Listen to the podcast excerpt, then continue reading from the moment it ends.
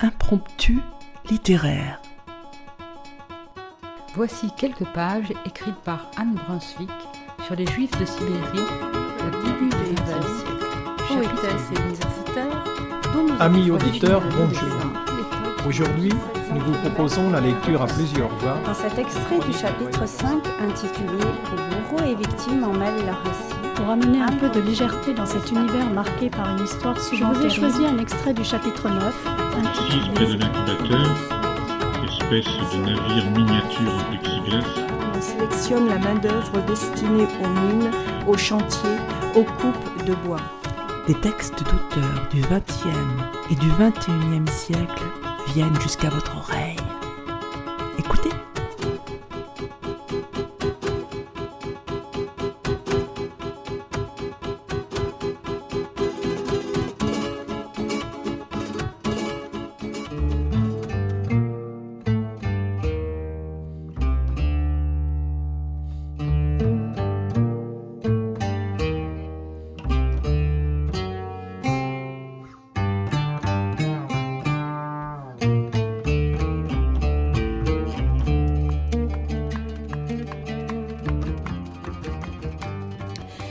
Inaham Gashashi, écrivaine, journaliste et correspondante de presse pour des journaux arabes, est née à Bagdad en 1952. Elle vit à Paris depuis 1979. Elle a dirigé une anthologie de littérature et de poésie féminine irakienne, Paroles d'Irakienne. C'est un séjour en Irak en 2003 qu'il a décidé à écrire le roman Si je t'oublie Bagdad. À l'adolescence, Zeina a quitté l'Irak pour les États-Unis avec sa famille, son père étant accusé de conspiration contre le régime de Saddam Hussein. Bien intégrée mais ayant grandi dans l'amour de son pays d'origine, elle décide à l'âge de 30 ans d'y retourner comme interprète de l'armée américaine.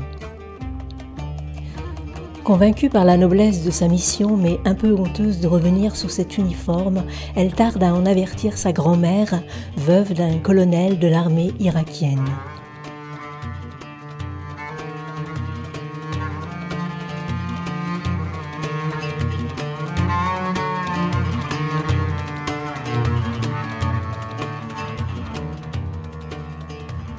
لو كان الشجن رجلا لما قتلته بل لدعت له بطول العمر. كيف تمكن هذا الإحساس المخاتل أن يسقلني ويشذب نزقي الذي كان طبعا في كيف صرت أرى الدنيا ومن فيها بلون آخر لا خبرة لي به؟ أجهل درجاته وتتلعثم في تفسيره كلماتي بل تتعثر في الإقرار به عناية. هل كنت مصابة بعمل ألوان؟ أم إنني كنت سليمة؟ ستة على ستة. وإن ما أراه الآن على شاشة رؤيتي هو اللون الغلط؟ حتى ضحكتي تغيرت. لم أعد اقهقه من قلبي كالسابق كاشفة بلا خجل. عن اسناني السفلية المعوجة التي وصفها كالفين بأنها تشبه مقهى شعبيا تشاجر رواده بالكراسي كان كالفين يوم ذاك يقصد أن يغازلني. لكن الغزل ما عاد اليوم. يناسبني من يغازل امراه تحمل مقبره بين الضلوع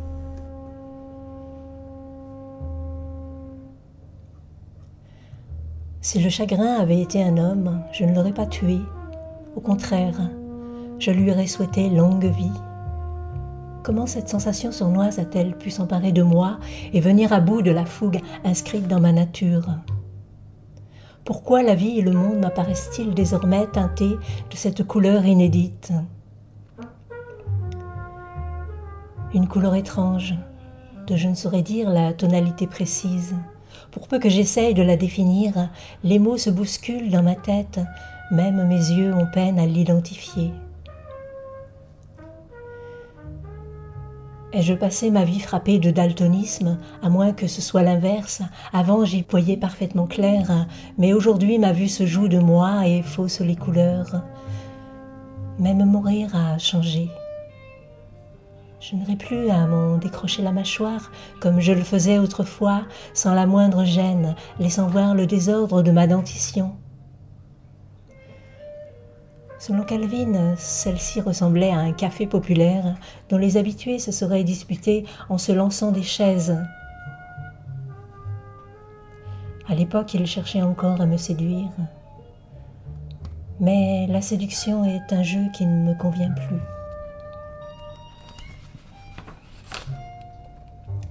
D'ailleurs, qui aurait envie de courtiser une femme qui transporte dans ses entrailles un tombeau? Dieu, quel gâchis Je me sens désormais comme un miroir ébréché. Je ne ris plus qu'en de brèves occasions d'un rire superficiel et sans plaisir. Un rire allégé, light, comme une boisson gazeuse sans saveur. D'ailleurs, est-ce que je ris vraiment ou n'est-ce qu'une timide tentative pour m'arracher à moi-même un sourire? Comme si je me tenais délibérément à l'écart de ces plaisirs obligés et de ses joies fugaces. Je mets la main devant ma bouche pour l'empêcher de déverser son trop-plein, de trahir le traumatisme que je ressens depuis que je suis rentrée de Bagdad, telle une serpillière essorée après usage. Une serpillière en lambeaux. J'ai abandonné beaucoup de mes habitudes d'enfance. J'ai cessé de voir la vie comme des séquences de cinéma à l'état brut. Chaque scène constituait un film auquel il fallait trouver un titre. Même si les moments les plus forts défilaient devant mes yeux sans que je parvienne à leur en choisir un. J'avoue, je suis rentrée brisée, porteuse seulement d'un chagrin accablant et de deux noumis ces citrons doux d'Irak que j'avais tenu rapporter à ma mère. Apparemment, celle-ci avait découvert bien avant moi les bienfaits de la trahison.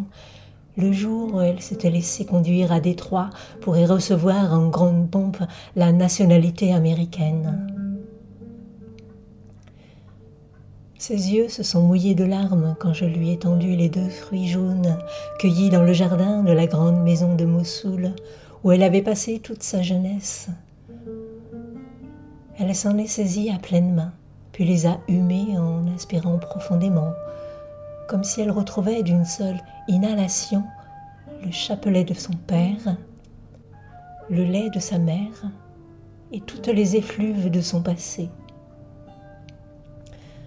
Un passé trahi entièrement concentré dans deux fruits. Au fond, je l'aime, ce chagrin qui me transperce, J'apprécie la douceur de ses galets quand je plonge de toute mon âme nue dans son torrent, et pour rien au monde je ne voudrais libérer mes épaules de ce fardeau, mon chagrin magnifique qui me persuade que je ne suis plus une américaine ordinaire, mais une femme aux racines différentes, aux origines ancrées profondément dans l'histoire, comme quelqu'un qui tiendrait enfermé dans sa main le charbon ardent d'une vie à nulle autre pareille.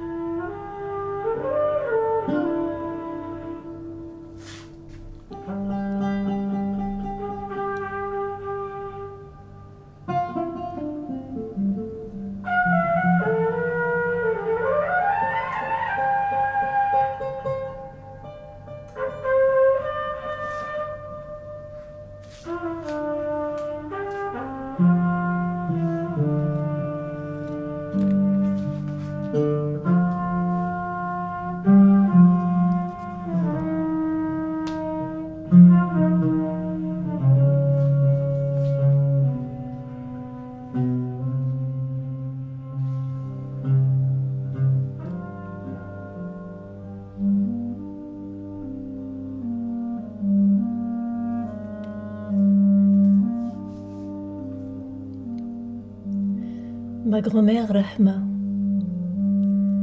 Ma grand-mère Rahma m'avait prise contre elle et me serrait dans ses bras chauds. Le haut de mon corps frêle était pressé contre sa poitrine robuste et saine qui débordait de son bustier en coton blanc, celui qu'elle lavait à l'eau bouillante et au savon râpé chaque fois que la sueur l'avait jauni. Fascinée, je gardais les yeux rivés sur son visage clair aux joues rosées et m'accrochais à ses épaules. Mes jambes pendaient sur les côtés, ne touchant même pas le lit sur lequel ma grand-mère était assise, genoux joints dans cette posture élégante, inspirée des magazines féminins. Cette femme qui savait lire et écrire et appréciait la lecture des journaux faisait figure de pionnière parmi celles de sa génération. Tandis qu'elle me berçait, se penchant avec moi vers l'avant, là je manquais défaillir, puis nous faisant basculer ensemble vers l'arrière, elle me chantait cette chanson et me répétait de vieilles histoires dont la morale devait imprégner durablement ma conscience encore malléable. Des récits hérités de la période qu'elle avait vécue à Mossoul, dans l'ancienne maison en pierre au bord de la rivière. La maison appartenait à Girgis el-Saur, le bedeau, mon arrière-grand-père, qui devait son nom au fait de s'être occupé de l'entretien de l'église El-Tahira, de ses portraits de saints et de ses chandeliers qu'il fallait nettoyer chaque samedi pour débarrasser leurs branches de la cire accumulée avant de les astiquer à l'aide d'une tranche de citron. Quand j'étais petite, on m'avait emmenée là-bas un jour d'avril, pendant les vacances de Pâques. Les champs aux abords de la ville étaient couverts de camomilles. J'étais émerveillée par cette vaste plaine, tapissée de jaune et enivrée par les senteurs de la nature. La vue des anémones entre les failles des rochers était un enchantement. Elles étaient aussi rouges que les joues de mes cousines quand elles sortaient de la salle de bain, l'eau dégoûtant de leurs longues tresses soyeuses. Comment aurais-je pu ne pas adorer Mossoul, où tout le monde parlait le même dialecte que grand-mère? Je les aimais bien, mes proches de Mossoul, avec leurs cheveux brillants coiffés en arrière, leurs visages blancs aux joues rosies. Ils nous rendaient visite pour Noël et aussi quand ils venaient régler quelques formalités administratives ou consulter un médecin réputé de Bagdad. Il s'asseyait fébrilement au bord de ses chaises, tonnait en rotin très répandu à l'époque, prêt à se lever pour aller au devant de l'hôte, qui leur offrait un verre de thé, saluer chaleureusement un nouvel arrivant ou encore libérer leur place pour quelqu'un de plus âgé. La paume droite reposant sur leur petite bedaine, ils égrenaient leur chapelet de la main gauche. De leur bouche sortaient des mots dont les consonnes Raf et Rein crépitaient et claquaient tandis que les alifs et autres voyelles s'étiraient démesurément comme le final d'un mawal. Mon oncle, ma tante. On les aurait dit tout droit sortis d'un feuilleton historique en arabe littéraire, vantant les exploits de l'émir Saif el-Daoura, si j'ai aimé ces gens passionnément, je ne suis jamais, je ne me suis jamais senti en connivence avec cette grande maison humide, aux escaliers débouchant sur d'innombrables terrasses et au sous-sol aménagé en d'innombrables caves. Plus tard, j'ai repensé à la chanson, tandis que notre cortège militaire parcourait la route reliant Mossoul au village environnant. Nous sommes passés par Bachika où des jeunes filles postées devant les maisons nous regardaient en ajustant le voile blanc sur leur tête. J'ai rêvé au documentaire que je pourrais leur consacrer sous le titre Colombe et foulard. Leur visage restait totalement impassible, aucune d'elles ne souriait ni n'agitait son mouchoir. J'ai indiqué à mes camarades que Bachika était probablement une déformation vieillie d'un terme signifiant la maison de la menthe, tandis que le nom de Bahazani, le village voisin, devait renvoyer à la maison de la femme triste. Ils ont applaudi à ces précisions, mais l'inquiétude a rapidement repris possession d'eux quand nous sommes passés devant des hommes arborant d'épaisses moustaches, tous de blanc vêtus et coiffés de kéfiers, eux aussi très blancs. Ils avaient surgi derrière les plantations de cyprès et lançaient à notre cortège des regards mauvais. J'aurais aimé sauter de la jeep et leur dire que Dieu vous aide, échanger avec eux quelques mots par exemple, les interroger sur la saison des blés ou sur les la plus proche, ou acheter un gant de toilette en lufa ou encore m'inviter chez l'un d'eux pour boire un verre d'eau fraîche. J'aurais voulu me présenter fièrement, leur expliquer que je venais d'ici et parlais le même dialecte qu'eux, que mon grand-père était le colonel Youssef Al-Saoura, qui avait, dans les années 40, commandé le poste de conscription de Mossoul. Hélas, c'était impossible, car parler avec eux risquait de mettre ma vie et celle de mes camarades en péril. Les instructions étaient claires, je devais rester muette. De ce fait, et pour la première fois, j'ai détesté mon uniforme qui m'isolait d'eux, comme si nous étions dans deux tranchées différentes. D'ailleurs, n'était-ce pas là la réalité? Oui, à la réflexion. J'étais dans une tranchée et eux dans une autre. Cependant, comme les bons acteurs, j'étais capable d'incarner à la fois leur fille et leur ennemi, de voir en eux à la fois des parents et des adversaires. De ce jour-là, j'ai accepté de vivre avec l'idée que je souffrais de cette maladie qu'on appelle le chagrin et de m'en accommoder sans lui chercher de remède.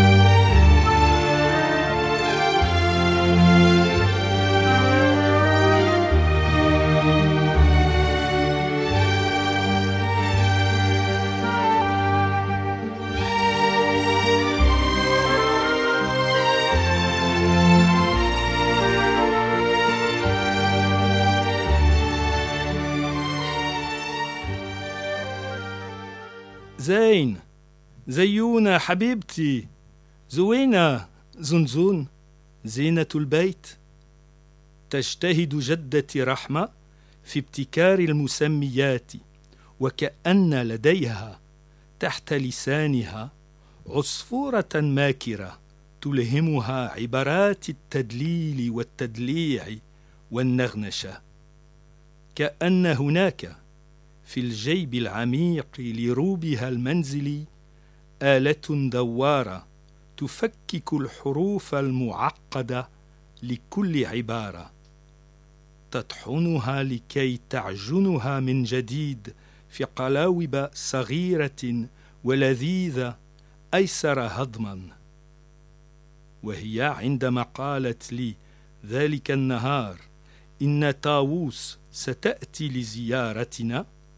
أدركت أنها تقصد تلك المرأة السمراء الطويلة نصف المسترجلة التي كنا نتمرغ في حضنها أنا وأخي يزن وهي تأتينا من بيتها البعيد في مدينة الثورة وبيدها الصميت والسمسمية.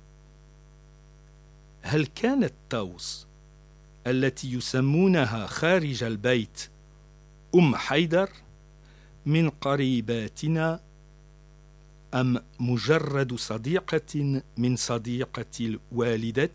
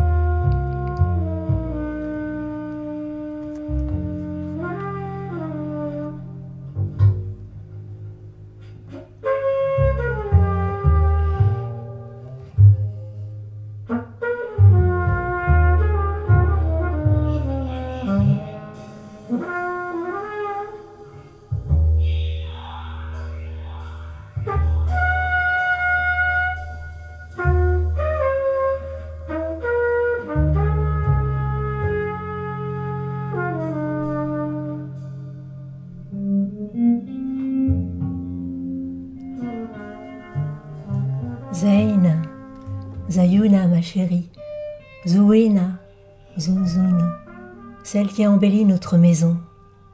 Ma grand-mère Rahma s'ingénie à inventer des diminutifs, comme si un oiseau malicieux, tapis sous sa langue, lui inspirait de jolies tournures et des sobriquets affectueux. Comme s'il y avait caché dans la poche secrète de sa robe d'intérieur une machine chargée de détecter les mots les plus indigestes pour les remodeler et les transvaser dans de jolis petits moules afin qu'on puisse les déguster sans s'étouffer. Elle m'a annoncé que Taos allait arriver. Ce devait être cette grande dame brune un peu masculine qui autrefois se présentait chez nous chaque semaine après avoir fait le trajet depuis son lointain quartier d'Altaora. À son arrivée, elle nous prenait dans ses bras, Yazen et moi, et nous offrait les pâtisseries au sésame, samit et qu'elle avait apportées. Pour nous, elle était Taos, la couturière, même si à l'extérieur elle se faisait appeler Um Haidar. Nous lui étions liés par une vie entière. Tous nos habits, nos frusques, nos robes d'intérieur, nos rideaux, même nos têtes d'oreiller, c'est elle qui les confectionnait. Elle venait chez ma grand-mère tous les mardis pour l'aider dans ses tâches, des tâches que les encyclopédies les plus complètes seraient incapables de recenser. Rapiécer les rideaux usés, ranger les affaires dans les placards, débarrasser les coussins de leur thé, laver celles-ci, puis les rhabiller de nouveau, repasser les draps et les nappes, cueillir sur l'arbre de notre jardin les oranges amères, les presser et placer leur jus dans des bouteilles, modeler les boulettes de kébé et les bouillir à moitié avant de les congeler, mélanger la poudre d'aîné et l'eau dans la poêle en étain, puis appliquer la teinture sur la tête de la vieille dame, qui n'y renoncerait pour rien au monde, persuadée que la dite plante chasse les maux de tête. Lui épiler les sourcils et la moustache au fil, vaporiser l'insecticide pour tuer les cafards qui sévissent dans les coins et sous la bonde de la salle de bain, laver à grande eau le balcon et la terrasse, essuyer la terrasse, essuyer la poussière accumulée sur l'antenne parabolique pour éviter qu'elle n'altère la réception des chaînes satellites, diffuser de l'encens dans les chambres à l'aide de bâtons de bois de santal, à la saison des olives récolter celles-ci, les saler, puis les exposer au soleil dans des plateaux en osier, farcir les tripes, sans parler des nombreuses autres activités que cette femme énergique avait appris à maîtriser au cours de plusieurs décennies passées aux côtés de ma grand-mère.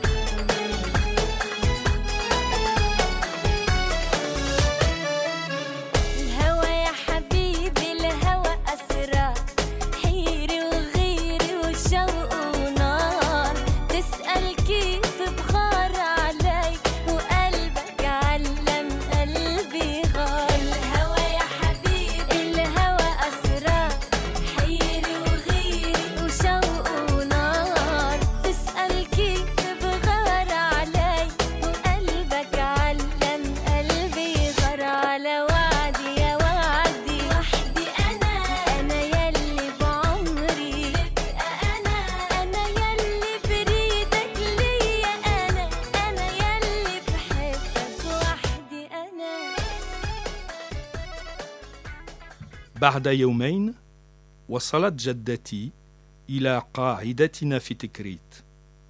قدمت نفسها للمترجم الخارجي. أرسل لي ورقة تخبرني بأن رحمة فتوحي تطلبني عند البوابة. كان علي أن أستبدل على عجل ببزة العسكرية ثيابا مدنيا. وخرجت أهرول إليها ورأيتها تقف في الصف الملاصق لجدار القصر. الدور المخصص للنساء اللواتي يتجمعن أمام البوابة كل يوم منذ الصباح البكير. للسؤال عن زوج اختفى أو لتقديم شكوى أو لطلب تعويض. وبسرعة أشرت للمترجم أن يأتي بجدتي إلى غرفة الحرس تركت نفسي لها تشمني وأشمها ونتعانق ونبكي والجنود يراقبوننا بتعاطف والمترجم العراقي يمسح عينيه بظاهر كفه. لكنها رفضت الدخول. إلى المعسكر وهزت رأسها هزة لا رجعة فيها. عناد أكراد حملته كالوحمه في دمها منذ مولدها في بيخال وأورثته لبنتها بتول أمي التي نقلته لي. نساء عنيدة بالوراثة كالبغال.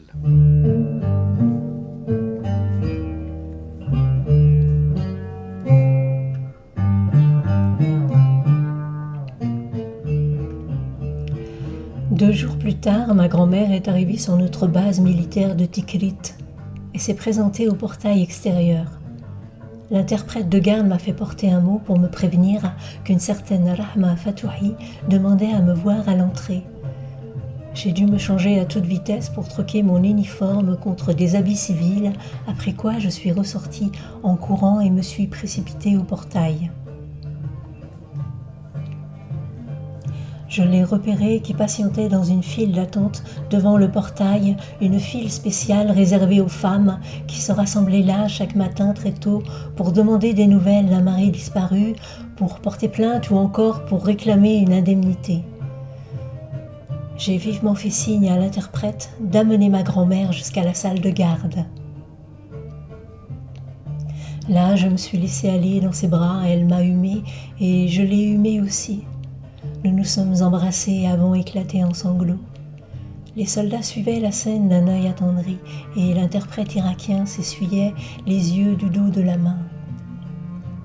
J'ai proposé à ma grand-mère de me suivre, mais elle n'était pas disposée à pénétrer sur la base et à secouer la tête en signe de refus catégorique. Ah, la sacrée insubordination des Kurdes, qu'elle portait comme une marque indélébile depuis sa naissance à Bacal. Moi, je suis venue au monde au milieu des chutes d'eau de Bécale. Voilà ce que ma grand-mère me serinait sans arrêt quand j'étais encore une gamine blottie dans son giron. Elle me racontait l'histoire de mon arrière-grand-père, le marchand de pistaches qui se déplaçait entre les villages kurdes et franchissait les frontières, conduisant en Turquie et en Iran. C'était une forte tête qui avait reçu son insoumission en héritage avant de le transmettre à son tour aux femmes de notre famille.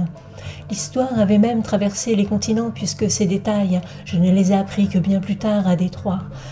J'ai pleuré sur l'épaule de ma grand-mère des pleurs d'amour et, d'émotion.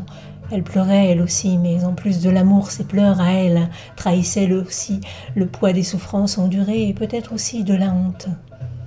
Elle avait sans nul doute remarqué les militaires qui allaient et venaient, les voitures blindées qui passaient le portail d'entrée, ainsi que les interprètes en action. Ceux-ci recevaient les familles terrorisées et essayaient de filtrer leurs récriminations, toujours plus virulentes. Mais les problèmes devenaient sans cesse plus inextricables et plus difficiles à démêler. Quelques mois après l'intervention, c'était le chaos et les habitants, toujours sous le choc, ne savaient comment réagir. Devait-il accueillir à bras ouverts ces nouveaux arrivants sur leurs chars ou, ou au contraire leur cracher au visage?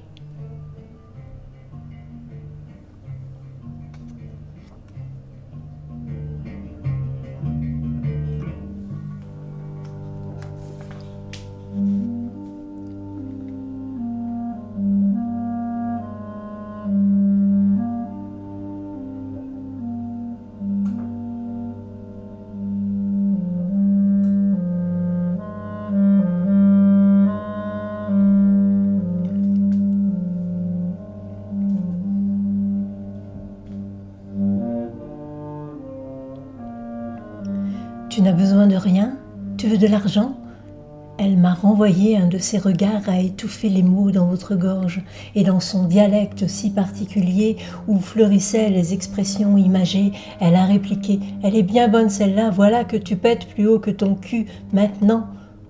J'ai scruté les alentours, craignant qu'un des interprètes ait entendu sa réplique. Elle a souri pour la première fois depuis qu'elle avait pénétré dans cette salle mal climatisée, puis elle a étendu ses pieds gonflés et arrangé le bord de sa robe longue. Elle portait des babouches noires toutes neuves, sur des collants noirs eux aussi, le costume traditionnel des femmes d'Irak. Elle était venue de Bagdad dans une voiture conduite par un jeune homme de taille moyenne, aux cheveux longs et à la moustache épaisse, dont le menton était creusé d'une fossette bien marquée qu'elle m'a présenté comme Haydar, le fils de Taous. Même si je connaissais bien le nom de Taos pour l'avoir si souvent entendu, je m'étonnais à chaque fois que quiconque puisse, que quiconque puisse s'appeler ainsi, le pan. Avant que ma mère ne se marie, Taos faisait déjà partie de la famille. Elle l'avait servi avec tant d'abnégation qu'elle était devenue l'une des nôtres. Eh bien, tu ne vas pas me dire que tu as oublié Taos, m'a-t-elle lancé. J'ai fouillé ma mémoire avant de hocher la tête. Bien sûr que je ne l'avais pas oublié. Comment l'aurais-je oublié? Non, si je m'étonnais, c'était à cause du fils de Taous. Celui-là, je le voyais pour la première fois et son nom m'était parfaitement inconnu. Haydar, il s'appelle Haydar, ma petite Zaina, c'est ton frère de lait. Ce jour-là, je ne me suis pas arrêtée à cette expression étrange, parce qu'à vrai dire, je ne l'ai pas comprise.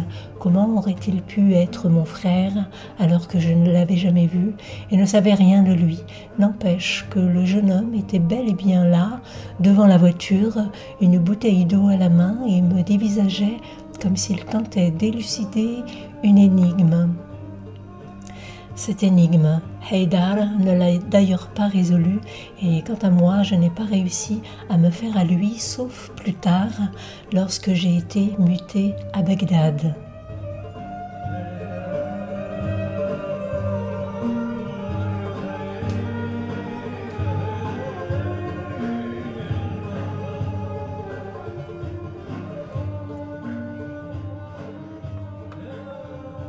Vous venez d'entendre quelques extraits de Si je t'oublie Bagdad d'Inaham Kashashi, traduit de l'arabe par Ola Mehana et Khaled Ousmane. Les musiques étaient extraites des albums Le Destin de Youssef Shahin, Mantis de Truffaz, Nancy Hajaram et César. À la lecture, François Dumas et Ouria. Chers auditeurs, si vous souhaitez réagir à cette émission, en connaître les horaires, la télécharger, nous rejoindre? Rendez-vous sur le site de Radio G 101.5 ou sur le site de l'émission www.impromptu.fr. Vous nous y retrouverez